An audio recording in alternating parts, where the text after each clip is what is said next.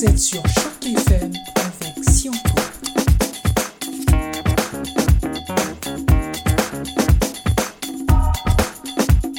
Le bonheur. Qu'est-ce que le bonheur? Est-ce que le bonheur implique parfois des restrictions? Vaste question ou vaste, ou vaste euh, réponse à laquelle nous, tenterons de, d'apporter quelques éléments en cet après-midi. Vous l'aurez compris, vous êtes sur Choc FM en, compagnie de, de mais aussi et surtout de Marc-Alexandre La Douceur. Alors, Marc-Alexandre La Douceur est avec nous. Il est titulaire d'un master en, théologie, il est titulaire d'un baccalauréat en, éducation et, justement ces compétences nous, seront extrêmement utiles en, cet après-midi, particulièrement durant cette période des, fêtes, période d'effervescence période au cours de laquelle les enfants sollicitent énormément de la part de leurs parents cette question de savoir s'il va falloir réfréner quelque peu ces ardeurs pour rendre tout le monde heureux euh, va se poser éminemment. Marc-Alexandre Ladouceur est spécialiste en, éducation chez, chez Abilomédia. Il faut reconnaître que Abilomédia est une figure de proue en matière de saines habitudes pour l'utilisation des technologies de l'information et de la communication en, Amérique du Nord. Abilo Media a été créé en, 1990 par, le CRTC avec pour objectif de, lutter contre la violence à la télévision. depuis cette belle époque-là, euh, Abilo Media multiplie les prix et les distinctions. On retiendrait essentiellement en, 2011 le prix média de, 2011 pour la, création euh, du tutoriel Mon univers d'Abilo Media. Abilo Media continue de vouloir maintenir sa réputation, sa belle tradition. Et aujourd'hui, nous, délègue son personnel pour nous donner quelques conseils euh, en matière d'utilisation des, technologies de, l'information et, et, de la communication. Alors, Marc-Alexandre La Douceur, première question, euh, celle qui se pose évidemment et éminemment euh, durant le, temps des fêtes. Euh, Media veut non seulement fournir des ressources informatiques, mais fournir aussi une méthodologie, une façon de travailler, une manière de, sélectionner le contenu selon des critères qui obéissent à, la morale et, à, la déontologie, à l'éthique de, façon générale. Est-ce que ce choix du contenu, est-ce que l'encadrement, les, conseils que vous allez fournir aux, aux, enfants, les conseils que vous allez fournir aux parents, les, conseils que vous allez fournir aux professeurs, ça fait énormément de, conseils, mais, mais est-ce que ça passe par un meilleur dialogue entre ces, protagonistes, parents, enfants, professeurs? Est-ce que ça passe par une meilleure instruction, une meilleure explication de ce que constitue la vie privée ou de ce que constitue la vie publique? Comment vous allez vous y prendre finalement pour pouvoir guider euh, les parents, les enfants et les professeurs durant cette période des fêtes dans l'utilisation saine euh, de, des, médias? Euh, c'est une excellente question qui se répond à quelque part au moins en trois parties, sûrement plus, mais commençons avec trois éléments qui vont revenir assez souvent, même si c'est dans d'autres catégories. D'abord, comment est-ce qu'on s'y prend? Il faut réaliser que la première approche, avant même de parler euh, de, tout le contenu qui vient par après, c'est euh, l'habitude. On a parlé de, méthodologie qu'on offre et puis, à vrai dire, que ce soit pour le public, que ce soit euh, au large, que ce soit pour les enseignants, que ce soit pour les élèves ou que ce soit pour les parents. Bref, quand on fait face à la, à la technologie de l'information et à l'information qui est partagée dans ces technologies-là, il faut d'abord se poser la question sur la qualité de celle-ci. Et puis, évidemment, la question éthique se pose difficilement quand on parle de qualité parce que on peut se demander un peu, bon, à quel point est-ce qu'une information est complètement vraie ou fausse? Est-ce que ça, est-ce que ça équivaut à bonne ou mauvaise? Euh, mais ce qu'on peut se demander, c'est à quel point est-ce que je suis prêt à partager ou à repartager ou à croire cette information qui m'est proposée. Et dans ces domaines-là, on, recommande beaucoup les, les, étapes de vérification. Je nomme rapidement la ressource pour passer à la prochaine partie de la réponse par la suite, mais la ressource faut que ça cesse, F-A-U-X, que ça cesse, avait été développée pour montrer aux gens comment, en moins de 30 secondes, on peut passer par quatre méthodes différentes pour vérifier une information, qu'elle soit soit produite euh, en format même, en vidéo, en photo, quoi que ce soit, sur les réseaux sociaux.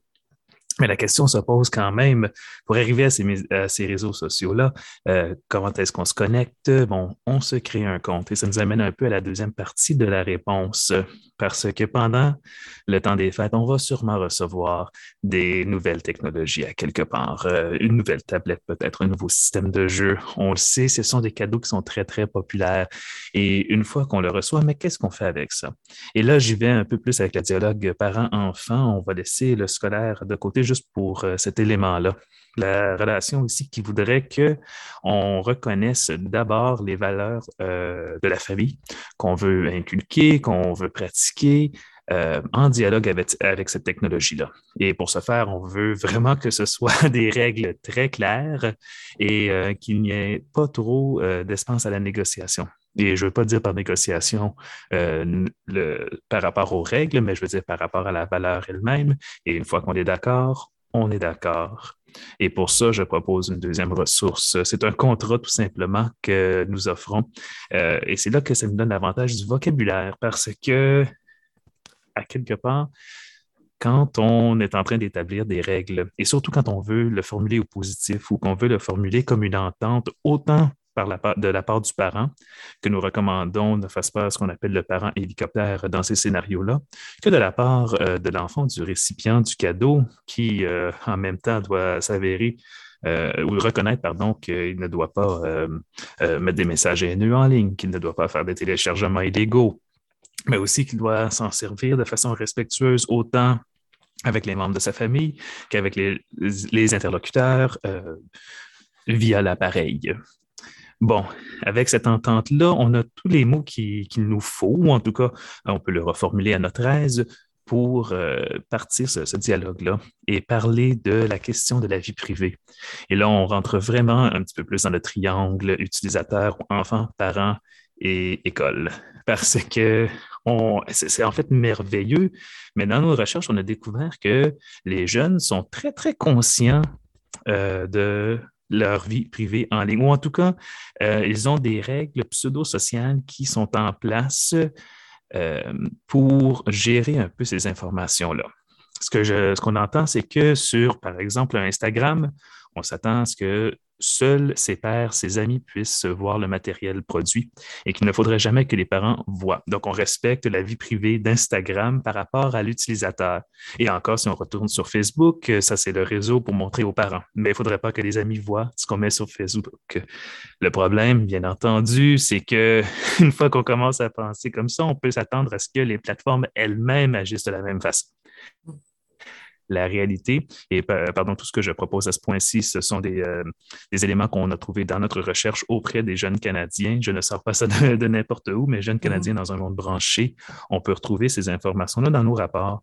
Euh, et c'est ça qui m'amène à l'idée de dire que les plateformes, évidemment, n'agissent pas selon les conventions sociales des adolescentes et des adolescents. Et pendant ce temps-là, euh, nos ados sont surpris de savoir que les plateformes recueillent des informations sur eux constamment. Tout ce mm. qu'on met appartient soudainement à la plateforme, euh, bon, euh, jusqu'à à peu près n'importe quand, et que ça peut revenir euh, à n'importe quel moment, par exemple, dans la recherche d'emploi. On pourrait poser la question éthique, mais il suffit qu'au moment où on s'enregistre pour la plateforme, on dit qu'on accepte ces conditions-là. Et puis, à quelque part, on devient donc participant sans nécessairement en être conscient. Il y aurait autre chose à dire encore une fois, ça se trouve euh, dans le rapport. Mais une fois qu'on devient conscient de ça, on peut commencer à poser des questions à la maison, à l'école, euh, se, servir des leçons sur la vie privée. Comment est-ce que je veux gérer mes informations en ligne? Qui peut voir le matériel que je produis? Pourquoi? Comment est-ce que je vais réagir quand les gens vont euh, mentionner peut-être que le matériel leur, leur va ou ne leur va pas? Encore, euh, si jamais ces règles pseudo-sociales qui existent pour dire qui peut voir et qui ne peut pas voir sont enfreintes, que quelqu'un d'autre arrive et voit le matériel, qu'est-ce que je veux qu'il voit sur mon profil, justement? Donc, dans toute cette considération-là, comme j'ai dit, on parle en trois parties. Un, des règles, deux, de la vie privée, et pardon, un, ça réduit de la, la qualité des informations. Ensuite, la vie privée.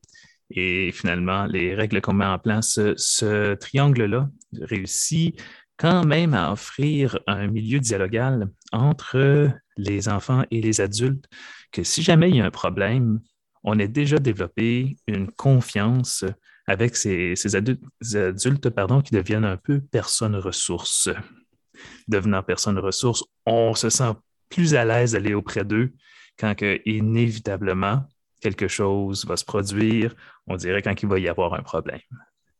Excellent. Qualité, qualité dans la sélection des ressources, partage à travers les, services sociaux et en faire une habitude de sorte à ce que lorsqu'il y aura un souci ou qu'on se sent perdu dans, dans ce labyrinthe, on puisse avoir recours à des personnes ressources, les parents, les professeurs.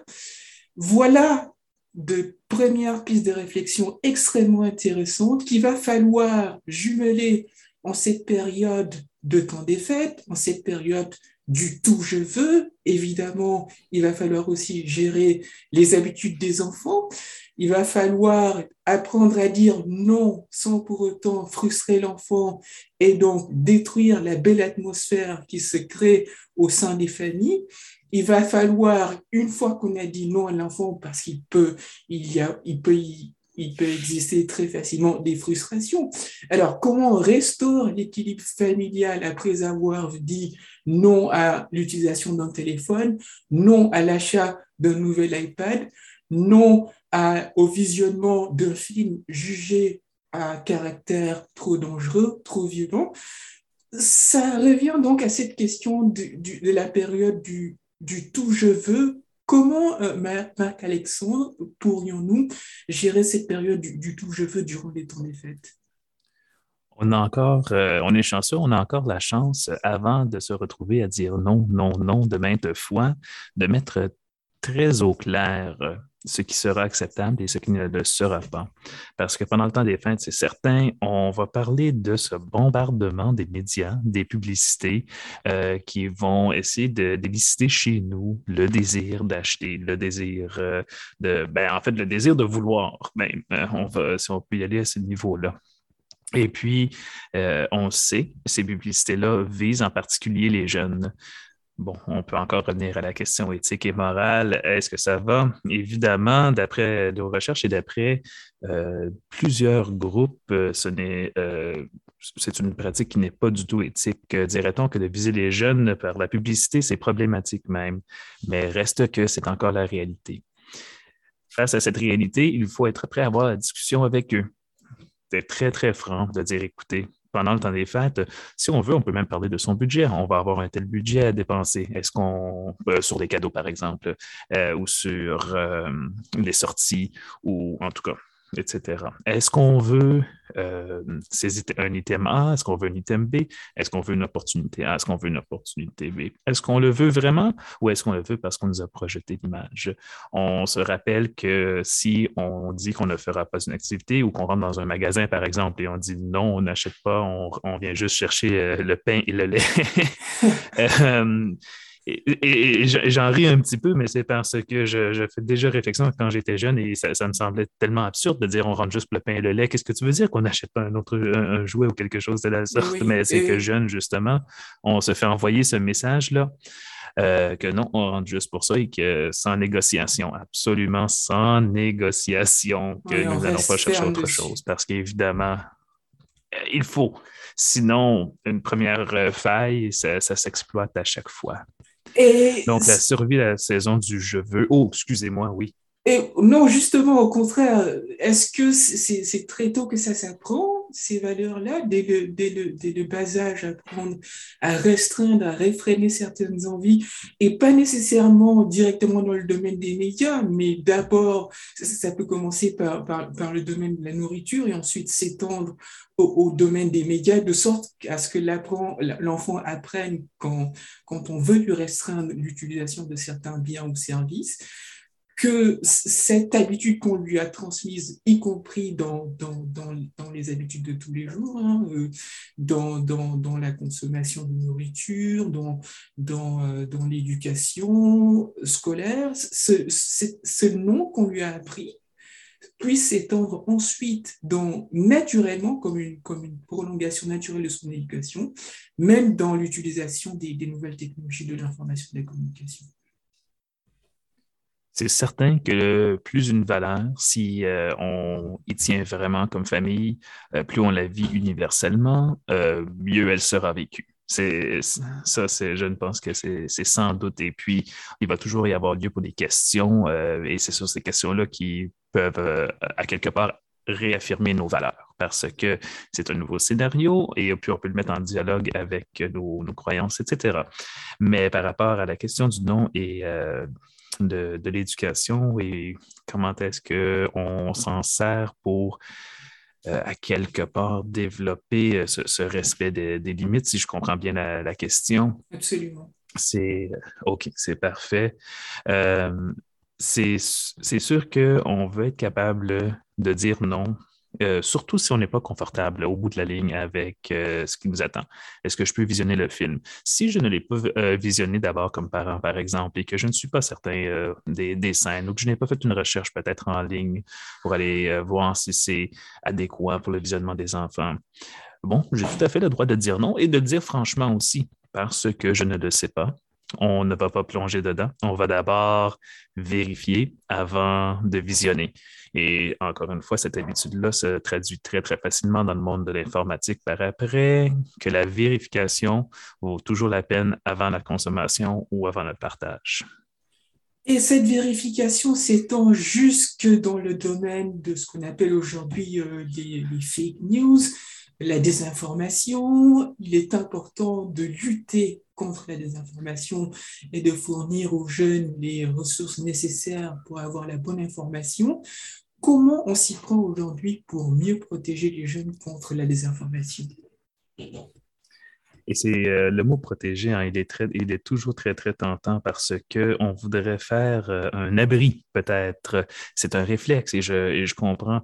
C'est pour ça, par exemple, que euh, les plateformes euh, de, réseaux sociaux ne permettent pas les, usagers de moins de 13 ans de s'inscrire. Euh, c'est une façon d'eux-mêmes de se protéger, mais aussi d'assurer qu'ils peuvent protéger d'après les, les, lois existantes. Mais pour aller plus loin que juste cette protection, il faut vraiment bien équiper.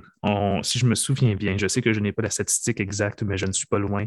70% euh, 70 pardon, euh, des gens vont chercher leur actualité, leur information via les réseaux sociaux plutôt que directement chez les médias traditionnels ce qui fait en sorte que c'est très, très facile de faire partager la mésinformation, la désinformation, le fake news.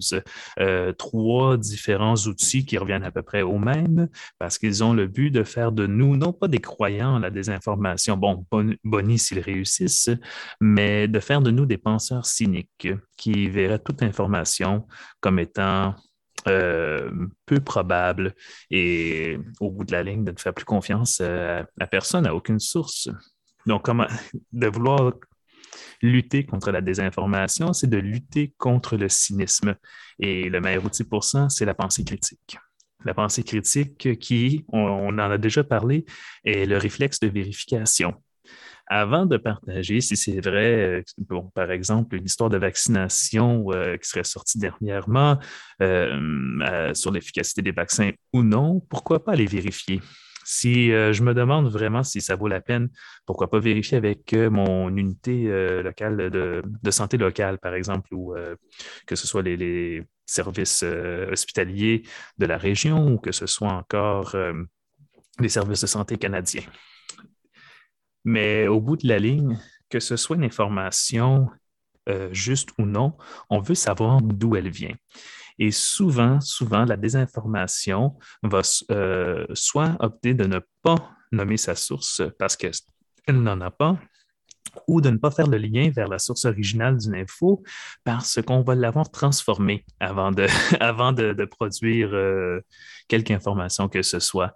Et puis, euh, c'est là que ça vaut la peine bon, d'aller sur Google, faire la recherche des mots-clés, euh, vérifier sur Wikipédia. Wikipédia, en passant, qui se veut une source beaucoup plus fiable que plusieurs ne croiraient. Vraiment, leur modèle fait en sorte qu'on peut généralement faire confiance à ce qu'on lit sur cette encyclopédie ouverte.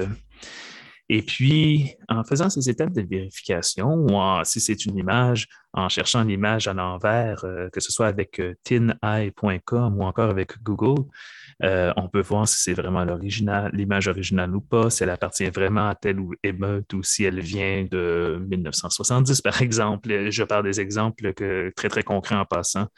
Si je donne des dates, c'est en référence à des, vrais mèmes, des, vraies idées qui ont circulé. Et c'est en vérifiant comme ça qu'on découvre que finalement, c'est une construction. Excellent, Marc-Alexandre. Peut-on rêver d'un cours d'éducation civique à l'utilisation saine des technologies de l'information et de la communication de 30 minutes par semaine, exactement comme ce tutoriel que nous avons ensemble, au cours duquel on aurait 15 minutes d'exposé de votre part sur l'utilisation saine des nouvelles technologies de l'information et de la communication, et 15 minutes de témoignages qui seraient ouverts à la classe, au cours desquels euh, des, adolescents, des, élèves donneraient des, exemples euh, de situations dans lesquelles ils ont consulté un contenu illicite et se sont fait reprocher par papa ou par maman, de sorte à le partager avec leurs camarades. Est-ce qu'un tel cours d'éducation civique à l'utilisation saine des technologies de l'information et de la communication de 30 minutes, 15 minutes théorique, 15 minutes de pratique pourrait être envisageable bonjour euh, est-ce que ça peut? Oui, certainement. Et puis, euh, avec le modèle, ce qui est intéressant avec l'idée du témoignage, c'est que s'il y a une raison que la désinformation fonctionne si bien, c'est que les gens sont toujours plus prêts à faire confiance au témoignage qu'à une information scientifique froide.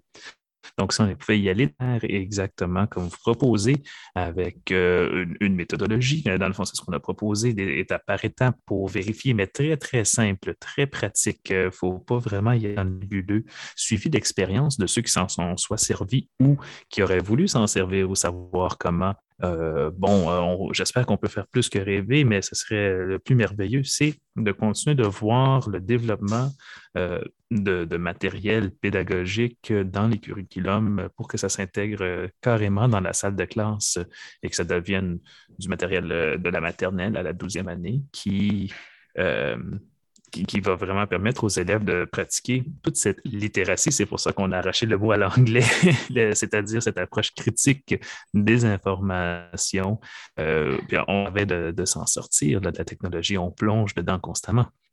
Notre après-midi a été très, très belle en compagnie de Marc-Alexandre. Il a insisté beaucoup sur l'approche critique et la pensée critique. Nous allons conserver ces idées, nous allons conserver ces conseils pour le temps des fêtes. Il y a vraiment de quoi passer une après-midi et un temps des fêtes extrêmement agréable. Quant à moi, si encore je vous donne rendez-vous pour ma prochaine chronique, ne les manquez pas. Elles sont extrêmement pédagogiques, elles sont extrêmement intéressantes. Les conseils que nous vous apportons nous sont, nous, parce que nous parlons au pluriel, nous sont d'une grande utilité. Marc-Alexandre, les bons moments pour vous remercier énormément d'avoir été en notre compagnie. Nous avons tellement apprécié votre présence que nous allons très certainement en prévoir une autre. Mais d'ici là, nous vous souhaitons une excellente après-midi. Merci d'avoir été des nôtres un agréable temps des fêtes à vous, Marc-Alexandre. Merci, Sianco, et pareillement. À bientôt, Marc-Alexandre. Vous êtes sur Choc FM avec Sianco.